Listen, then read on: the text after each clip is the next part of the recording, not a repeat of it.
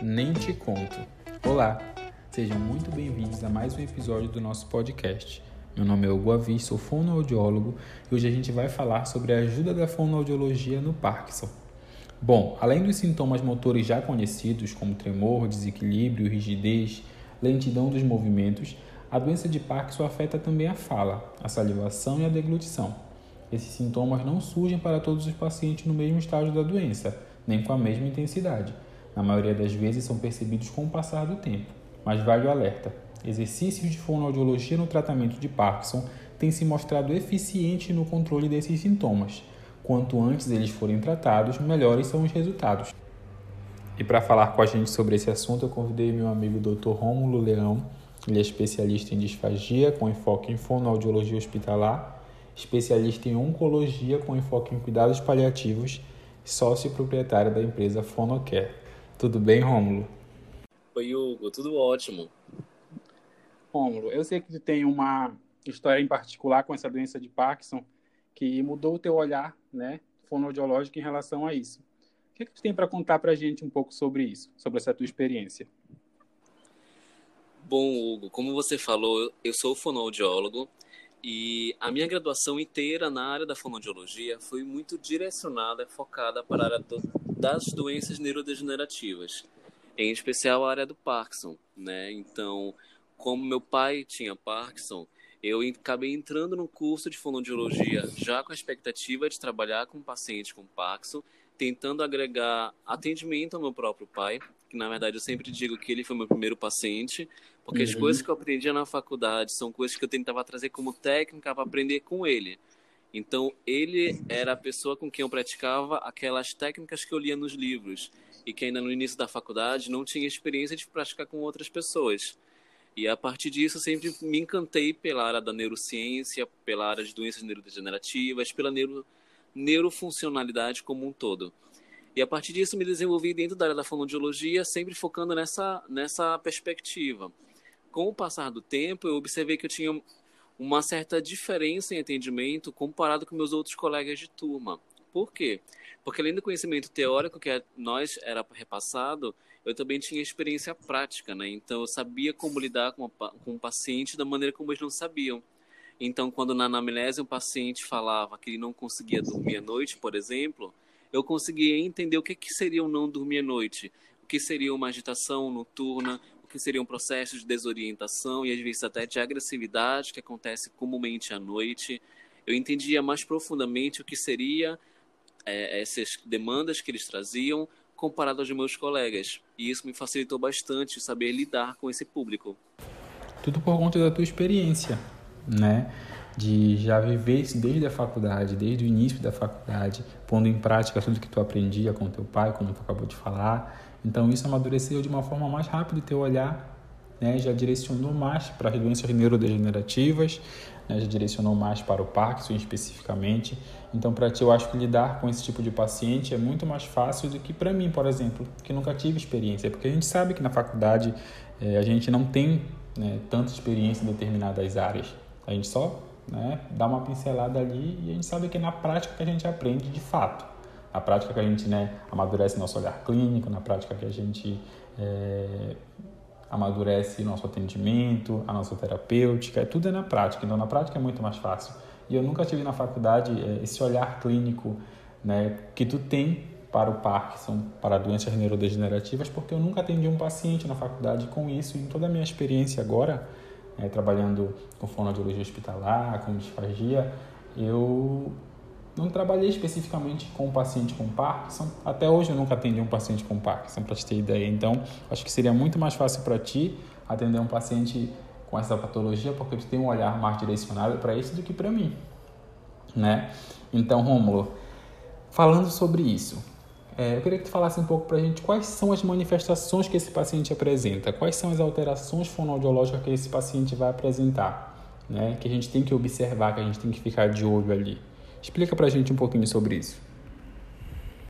Na maioria das vezes, Hugo, eu acho que de repente tão interessante quando falar sobre as manifestações em si, de repente entender que aquelas manifestações que o paciente com Parkinson apresenta, elas muitas vezes são subvalorizadas ou subdiagnosticadas.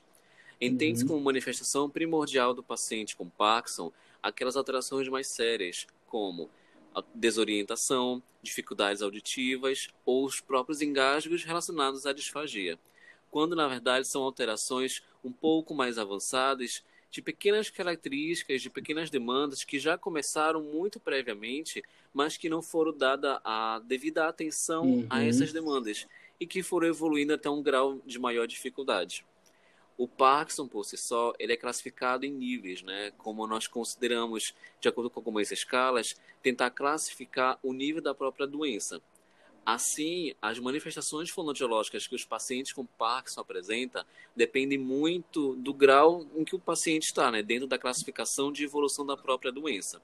Geralmente, pacientes com, desculpa, geralmente os pacientes com Parkinson, pela minha experiência, eles geralmente apresentam ou alteração na fala, que é uma fala um pouco mais imprecisa, um pouco mais pastosa, mais pesada, de pouca precisão articulatória, ou são pacientes que apresentam durante a comunicação uma fala mais trêmula, mais fraca, uma fala com um som mais soproso, né? uma voz mais astênica, mais fraca, que poucos é audível por quem está compreendendo.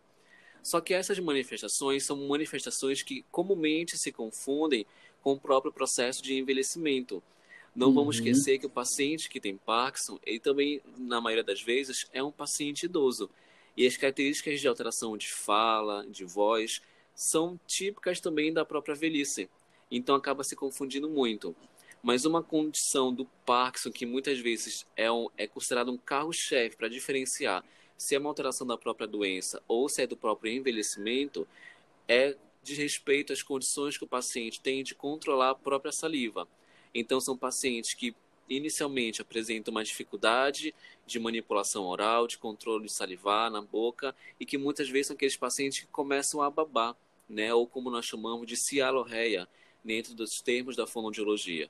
Essa cialorreia, esse babar, esse escapar a saliva na boca, ou às vezes até escapar o alimento na boca quando está se alimentando, são muito comuns, que começa a trazer uma atenção maior para a família, de que não necessariamente pode ser por conta do processo de envelhecimento. Às vezes já é um grau de doença que está um pouco mais avançado e que já nos remete a uma necessidade de acompanhamento fonoaudiológico. Entendi, Rômulo. É, como tu mesmo disse, a doença por si só, ela já traz uma alteração oral, uma alteração faríngea, é, também tem a questão da maioria desses pacientes serem já idosos, né? Então tem as alterações que vêm do envelhecimento.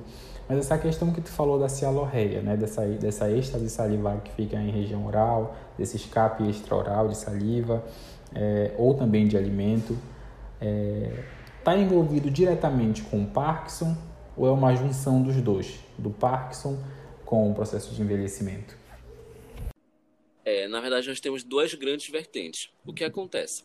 São características do paciente que tem Parkinson uma rigidez de muitos grupos musculares. Só que nós consideramos como rigidez muscular, né, dentro da, das manifestações principais do Parkinson, dentro da tríade do Parkinson, uma rigidez muscular que nem sempre é global. Então, o paciente com Parkinson, ele geralmente apresenta uma rigidez de musculatura de cervical, de tronco, que não necessariamente se manifesta para a laringe ou para a boca. Muitos pacientes com Parkinson, Hugo, eles apresentam o que nós chamamos de face de máscara, né? Aquela face pouco expressiva, uhum, uma face sem emoção, bem né? rígida, exatamente, sem emoção. Esse enrijecimento que eles acabam apresentando na face por si só, já nos dispõe uma necessidade de dificuldade que eles possam ter a controle da musculatura da face e da boca. E uhum. isso na, leva à dificuldade que eles apresentam de controlar a própria saliva e isso leva, consequentemente, à cialorreia. Só que nós temos aí duas vertentes, né? Seja um paciente com Paxo que tem a cialorreia, que tem o escape do, da saliva da boca, porque ele não consegue controlar, ele não consegue movimentar as estruturas, ou por mais que ele movimente, ele não consegue amplitude de movimento satisfatória para coordenar isso, seja porque é um paciente que ele é polifarmático, né? Então, um paciente que ele é cheio de medicamentos e esses medicamentos acabam alterando um pouquinho a própria produção da saliva, para mais ou para menos. Então, são pacientes que muitas vezes têm uma saliva um pouco mais engrossada, um pouco mais espessa, mais viscosa, que para ele que já tem uma dificuldade para engolir, que já tem uma dificuldade de controle alimentar, dificulta é mais difícil, ainda né? mais Exatamente. Então a questão é, será que aquela saliva que está ali na boca é porque não consegue engolir? de fato, né, por uma alteração é, é, de movimentação, ou será porque ela está ali porque ela está sendo mais produzida em uma quantidade mais espessa, né? São vertentes diferentes, que às vezes também vale nós tentarmos constar ou manipular um pouquinho as medicações a fim de controlar melhor isso. Na maioria das vezes, na prática, a gente nunca sabe exatamente o que é. A gente pode pensar que um fator ou outro está, está contribuindo para, mas na prática a gente vai tentando se ajustar, tentando minimizar as manifestações, a própria celorreia, para tentar controlar.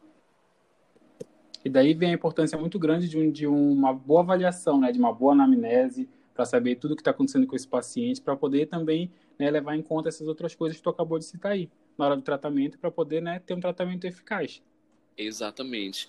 E aí, num processo de anamnese, que muitas vezes é passado despercebido, é muito comum esses pacientes que têm celorreia referirem a salivação, a baba durante o dia, né? então estão sentados ouvindo uma televisão, estão babando, ou então durante a noite. Geralmente eles acordam com um travesseiro mais umedecido, que é a saliva escorrendo, e uhum. isso começa a ser um padrão. Todas as noites vão acontecendo, a ponto de chegar a, a ter uma péssima higiene do próprio, do próprio material desde dormir, né? Então, às vezes é um travesseiro que está muito sujo, é um travesseiro que fede por conta disso tudo.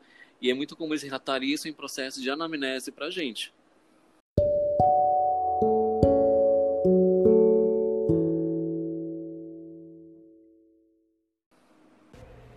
Bom, Rômulo, de todas as coisas que a gente conversou até aqui, já dá para imaginar que esse paciente vai ficar com uma deglutição bastante comprometida né, por conta desse enfraquecimento dessa musculatura, né, dessa estrutura oral, dessa estrutura né, faríngea, por conta desse escape extraoral de alimento, né, de saliva, dessa êxtase salivar oral, dessa êxtase seja lá em região de valécula ou não, né, esse paciente ele vai ter uma dificuldade para engolir líquidos, né, para mastigar esses alimentos, para tomar até os comprimidos que antes ele tomava de forma automática. Né? Então hoje é, essa deglutição, esse processo de mastigação, de alimentação, é, vai se tornar um desconforto para esse paciente. E como a gente pode, Rômulo, é, informar essa família? Como é que a gente pode deixar essa família ciente do que está acontecendo? Né? Quais são os cuidados que esse familiar deve ter com esse paciente? Né? E como a gente pode fazer esse preparo dessa família? Explica para a gente um pouco. Eu colocaria como principal, ou melhor, como prioridade, tentar conscientizar essa família dos reais, da real situação do paciente. Às vezes, o que acontece com a família é de pensar que o paciente ele pigarreia, ou ele tosse quando está comendo um pão careca, ou quando está comendo farinha com arroz, mas aquilo já é um padrão para a família de tanto tempo, de tantos meses, tantos anos, que já consideram aquilo como normal do próprio paciente. Né? Mas tentar conscientizá-los de que aquele padrão não é comum. Ou melhor, pode ser comum, mas não é normal. Né? E aí que entra o processo de conscientização, de formação continuada em saúde para a própria família, para eles entenderem de fato o que é, que é disfagia, o que, é que seria uma broncoaspiração e entender que nem sempre disfagia é sinônimo de broncoaspiração. Às vezes uhum. o paciente tem todas essas manifestações, mas não necessariamente é um paciente que está broncoaspirando. Né? Às vezes ele tem um processo de deglutição ineficaz, deficitário, mas ele tem um mecanismo de produção de vias aéreas bons. Mas o fato dele ser idoso, o fato dele ser neurológico, um paciente neurológico, o fato dele apresentar é, alterações sistêmicas, isso automaticamente já colocam ele em um grupo de risco de um paciente potencialmente é, em risco para ter um problema pulmonar, um problema nutricional e outros problemas sistêmicos que podem ocorrer por conta disso. Então, colocaria como primeiro passo mostrar para a família qual que é a realidade, o que, é que está acontecendo com o paciente. E aí eu chamo a atenção para uma coisa, Hugo, que muitas vezes na avaliação fonoaudiológica nós somos chamados ou o próprio paciente é encaminhado para avaliação com fono, pensando que é o fono que vai mostrar para a família se tem ou se não tem um problema na voz, se está ou se não está broncoaspirando. Né? Então, o médico, às vezes, quando encaminha, ele já encaminha para isso, pensando que uhum. o paciente já está broncoaspirando. Mas é como eu falo, nós não somos broncoaspirólogos, nós somos fonoaudiólogos. e aí, nesse convite, eu passo para reflexão. O nosso trabalho com o paciente com Parkinson que tem disfagia, não é saber se ele está ou não broncoaspirando, é saber se aquele paciente, como é que está o padrão de deglutição dele. Será que ele tem ritmos mastigatórios suficientes? Quantos ciclos mastigatórios ele apresenta para cada volume de dieta? Qual é o time que ele tem para começar o processo de deglutição? Será que ele tem resíduos é, é, em região de valéculo, em excessos piriformes, que possam uhum. dificultar isso? É entender como é que está toda a biodinâmica da deglutição. Se ele está ou não está broncoaspirando, isso é uma consequência. Mas se tentar caracterizar esse padrão de deglutição, não é nenhum outro profissional que consegue fazer isso, a não ser o próprio fonoaudiólogo. Então, a partir disso, que é o momento que a gente traça um perfil de deglutição para aquele paciente, é mostrar para a família qual que é o normal, o que é que é o esperado, né? E o que é que o paciente apresenta agora, para eles conseguirem parear, né? Juntar ligar os pontos. Aqui deveria fazer esse movimento, mas aqui não está fazendo esse. E assim a família começar a se conscientizar de fato que está acontecendo. Isso é extremamente importante, Hugo, quando a gente pensa em adesão ao tratamento. A família, para aderir ao nosso tratamento, ela precisa entender. E um processo de entender é ali naquele processo de anamnese e de avaliação, com certeza. É quando a gente mostra para o paciente a real necessidade dele. Agora. E sempre trazer a família, né, para conversar, para falar, porque muitas vezes a família é, acaba não entendendo e acaba fazendo com que o paciente acaba né, corrompendo esse tratamento, porque às vezes o paciente quer tomar um café, por exemplo, e não consegue, quer comer uma comida que ele gosta, e aí acaba dando essa comida porque ele gosta, porque ele quer, porque ele quer tomar uma água, porque ele está com sede. Então acaba entrando nesse desespero de ofertar esse alimento para o paciente porque ele quer muito, porque ele está sofrendo com isso. Então, eu acho que essa conscientização, né, trazer a família para a terapia mesmo é importante para ela se conscientizar e aí fazer parte, entrar nesse tratamento junto também, né? Sim, com certeza. E aí uma coisa que é muito, é que é extremamente comum os pacientes ou a própria família ter uma certa dificuldade de manuseio é com relação à água. Né? A gente sabe que com o curso da, da doença é esperado que em algum momento o paciente evolua para a necessidade de ingerir um copo de água com o uso do espessante para tentar Sim. gerenciar melhor esse alimento. Mas a família nem sempre entende que o colocar espessante é necessário. E a gente sabe que em nível de cultura, tomar um copo de água espessado não é igual tomar um copo de água gelado não. normal, né? Então, uhum, quando o paciente mesmo. ele não quer a família então acaba ofertando alimentos de uma maneira que não deveria ser, é, contradizendo as recomendações da própria fonoaudiologia, e nisso outros problemas podem vir a aparecer. Essa adesão é que é difícil muitas vezes, ou como a gente mostra, né? Não é legal para um fonoaudiólogo falar para a família que aquele paciente vai precisar agora utilizar o espessante. A gente quer que ele não utilize o espessante, mas o momento que Sim. a gente fala que ele precisa é por uma necessidade. Mas assim como a gente indica o uso, a gente tem que trabalhar para que haja o desmame desse espessante, né? Isso eu coloco como uma possibilidade, que realmente é uma coisa que é grande demanda dos pacientes com Parkinson. Sim. Eu acho que isso é muito importante também para o paciente entender isso, para a família, né? E aí, quando a gente acontece de fazer esse desmame da, do espessante, é, é uma alegria muito grande, né, para os pacientes. Eu acho que já viveu isso, já sabe, tu sabe como é. Sim, sim. Mas, Rômulo, falando, falamos da deglutição, falamos da salivação, mas e a fala desses pacientes, né? Como tu falou, é uma voz fraca, baixa, é, possivelmente devido à rigidez muscular. Como é que a gente pode trabalhar essa voz desse paciente? A gente trabalhando o sistema estomatognático como um todo, né? Já ajuda a melhorar essa fala? Ou precisa ter uma técnica diferenciada? Como é que funciona isso lá no teu, na tua prática? Sim, né? Considerando que o paciente que tem Parkinson, ele tem coexistências, né, que são as comorbidades que estão associadas à própria doença. Uma delas é justamente a disartria, que corresponde à dificuldade do manuseio dessas estruturas importantes para as funções de mastigação, fala e, e deglução, dentre outras. Na maioria das vezes, esses pacientes apresentam essa dificuldade de controle das estruturas dos órgãos fonoarticulatórios, como nós chamamos, e isso é uma demanda fonoaudiológica importante, né? Às vezes eles conseguem movimentar, mas como eu falei, eles não conseguem ter amplitude suficiente para isso. Uhum. Ou às vezes, por mais que tenha uma boa amplitude, às vezes a sensibilidade daquelas estruturas já começa a ficar alteradas. E a tendência é ficar alterada mesmo.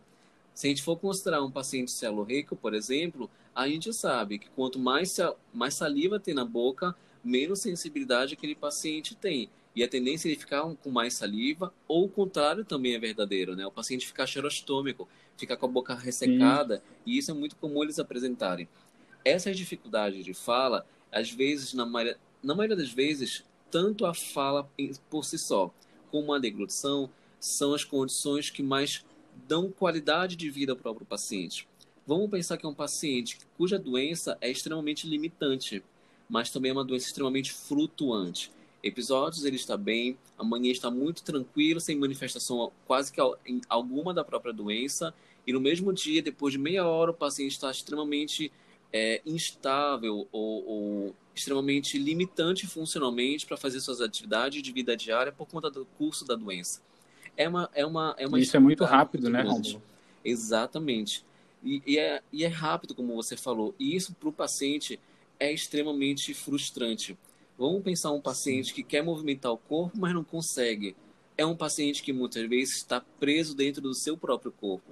E é o momento que o paciente consegue comer uma comida que ele gosta, ou ele consegue se comunicar com o neto, com a família, ou simples fato ele pedir para alguém trocar a canal da televisão porque ele não quer assistir aquele programa, isso para ele é qualidade de vida. E eles se sentem Sim. extremamente é, gratos com isso tudo porque eles se sentem participativos. É ele chegar para a família numa reunião de família e falar: Não, esse ano no Natal eu quero passar na casa do fulano de tal. Ele tem autonomia para fazer isso, escolher seus próprios cuidados, escolher sua própria rotina de vida, né? É ele ser agente ativo uhum. dentro do próprio percurso da família. Isso para ele é E não passivo, né? Exatamente. Isso passa pela fala. O paciente conseguir falar é uma condição sine qua non para ele ter qualidade de vida, dadas as condições de um paciente que está passando por muitas perdas. É um paciente que passa por luto quase que diariamente. Todos os dias ele perde uma função, ou prejudica a fala, ou não consegue mais comer aquela comida que, que antigamente ele conseguia. É um paciente idoso que tem muitas limitações funcionais é um paciente que tem muitas perdas funcionais, cognitivas, de memória afetiva, e que ele precisa ter esse momento de qualidade de vida. E a fala, sem dúvida, Hugo, ela é uma condição importante para esse paciente também. Com certeza. Como tu falou da frustração. É frustrante até para a família, porque ela está vendo que o, o seu familiar está fazendo tratamento, está fazendo acompanhamento com os profissionais adequados, mas aí acontece dele regredir eu acho que a família fica muito frustrada e acaba não entendendo por que é, acontece isso. Então, por isso é sempre bom ter essa conversa, chamar essa família mesmo para conversar, Sim. explicar tudo, para saber que em determinado momento pode acontecer isso ou pode acontecer aquilo. Então, eu acho que isso é importante para para a família ficar ciente, né? não ficar tão abalada uhum. psicologicamente, porque eu vejo que não só o paciente, mas a família também fica, porque ela quer o melhor para aquele familiar dela, né? Então, é, ela fica triste quando esse paciente regride de alguma forma. É, vamos pensar na nossa condição, né? Muitas vezes o próprio terapeuta, o próprio fonoaudiólogo, a própria terapia fonoaudiológica, ela promove isso para o fonoaudiólogo, esse contato íntimo com a família e com o paciente. É frustrante para a gente enquanto profissional e nós somos profissionais. Nós somos, nós somos formados para isso. Nós temos, nós trabalhamos para lidar com isso, mas nem sempre nós temos o emocional preparado para lidar com a involução da doença. E são doenças degenerativas. São doenças cujo o desfecho, né, cujo desfecho ele involui, ele vai para baixo numa escala, ele não evolui para cima, então ele não vai melhorar. A tendência é esse paciente sempre piorar. Logo, é um paciente que desde o diagnóstico, ele necessita do acompanhamento fonoaudiológico prévio. Né? É um paciente de cuidados paliativos, sim, e que muitas vezes isso não é repassado uhum. para a família. O que a gente vê na realidade é que é um paciente cujo percurso de doença que, dá, que vai de 10 até 15, 20 anos, é um paciente que lá depois de 20 anos do diagnóstico, é um paciente que está completamente debilitado e que desde o início da doença deveria começar acompanhamento para conseguir postergar essas funções presentes, mas não. Muitas vezes é um paciente que só começa a avaliação, o acompanhamento fonoaudiológico 5 ou 10 anos já está em estado crítico, né? depois né? de ter iniciado o diagnóstico. Então, a gente pega aí 5, 10 anos de atraso que nos prejudica muito na questão de evolução. E a família precisa estar ciente disso, precisa entender o próprio quadro do paciente e entender que muitas vezes, hoje na terapia, o paciente falou bem, falou tudo, cantou, deu show, mas que amanhã, quando nós retornarmos, é um paciente que pode estar completamente diferente Amanhã a gente pode perder todas as funções que hoje a gente conseguiu ganhar. E essa instabilidade, a família também precisa passar pelo, pelo manuseio das emoções para lidar com isso. Não a própria família, mas muitas vezes nós. Ou, como eu falo, nós precisamos estar preparados para a família e para o paciente, para tentar gerenciar também as próprias emoções e conflitos que eles passam.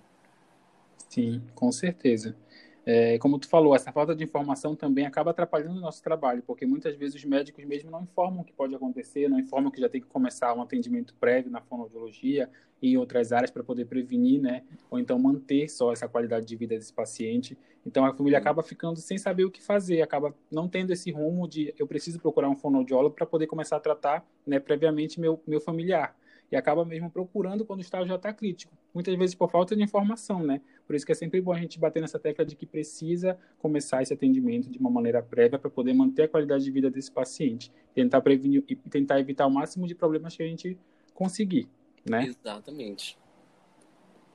Rômulo, agora para a gente terminar, eu queria que tu desse algumas dicas, né, de alimentação. Né? Para quem tem um paciente com Parkinson em casa, que vai ouvir esse podcast depois, que não, tem, não faz acompanhamento fonoaudiológico, que vai entender que precisa realmente agora de um acompanhamento fonoaudiológico.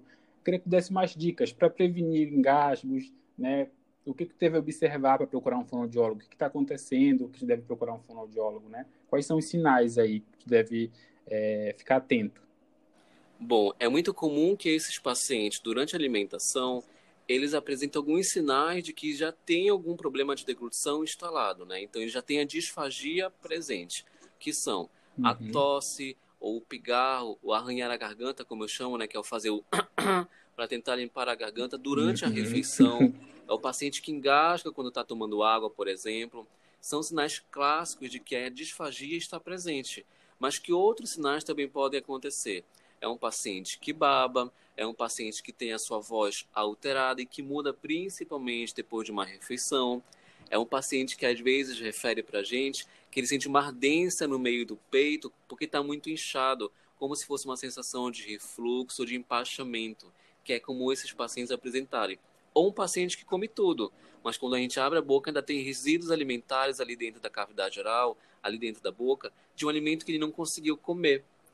Né? Então, a própria postura do paciente durante a alimentação seja porque o paciente não consegue pegar o alimento sozinho com a colher, com o garfo e colocar na boca, seja porque não consegue se posicionar corretamente e por isso ele começa a cair em cima do prato e é quando eu falo cair, às vezes dependendo do nível da doença, é cair realmente no prato porque ele não consegue sustentar a própria postura, são sinais de que esse paciente precisa do acompanhamento fonoaudiológico e nenhum outro, nenhum outro profissional vai dar o suporte que ele precisa, além do fonoaudiólogo, nessas condições funcionais do sistema estomatognástico, como você falou.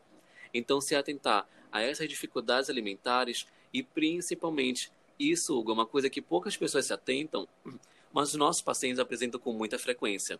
É aquele paciente que, por exemplo, antigamente adorava comer um pão careca com café, mas que com o passar do tempo... Peraí, Raul, rapidinho, só te interrompendo. Sim. É, gente, para quem não sabe, pão careca é pão francês, tá? Ah, isso deve lá em Belém da regionalidade. pão careca. Aquele mesmo, pão mais durinho que o paciente adora comer. Mas que com o passar do tempo ele começa a substituir por um pão mais, mais fino, né, com uma massa mais leve, ou de repente começa a uhum. melar o cafezinho no pão para facilitar a mastigação. São pequenos ajustes espontâneos que o paciente faz para a alimentação que a família não se percebe a própria ajuste de e já dieta, tem que ficar né? atento, né? Exatamente. As predileções alimentares que o paciente passa a ter para coisas que antes ele não tinha é um fator importante de que alguma coisa está acontecendo e o paciente não consegue verbalizar isso. Por isso, procurar um fonoaudiólogo. Perfeito, Rômulo. Só queria te agradecer. Te agradecer por topar participar desse projeto, por tirar um tempinho da tua agenda para vir aqui conversar comigo sobre esse assunto né, é, foi muito importante para mim engrandecedor como profissional. Hoje você é dessa conversa sabendo muito mais coisa do que eu sabia, é, tendo outro olhar clínico, né? E obrigado por passar esse conhecimento para outras pessoas também. Foi muito importante, tu é fera nesse assunto. Então, só tenho a te agradecer aí por compartilhar com a gente todo esse conhecimento, tá?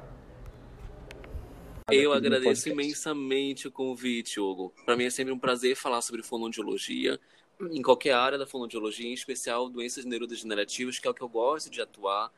E muito, muito, muito obrigado, né? As pessoas que estiverem ouvindo, deixa aqui o convite para seguirem a gente lá no Instagram, o arroba fonocare. Sim.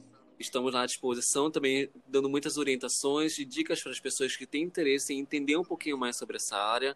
Então, a todos o meu muito obrigado e a você, algum especial. Valeu! De nada. Olha, eu vou deixar o arroba aqui do Instagram do, do Fonocare, que é o Instagram da empresa do Rômulo, e do pessoal dele também, se vocês quiserem seguir, tá? Fiquem à vontade, só vai ter informação boa lá, vai agregar muito também para vocês aprenderem muita coisa, tá bom? Um abraço, Rômulo, agradeço novamente. Foi um prazer conversar contigo, tá? Tá certo. Tchau, tchau. Tchau. E é isso, gente. No episódio de hoje a gente tratou sobre esse assunto incrível com o Rômulo. E aí semana que vem tem mais um episódio tratando de um assunto diferente sobre fonoaudiologia. Esse é o nosso podcast E Nem Te Conto. E aqui a gente fala sobre fonoaudiologia. Um beijo e até semana que vem.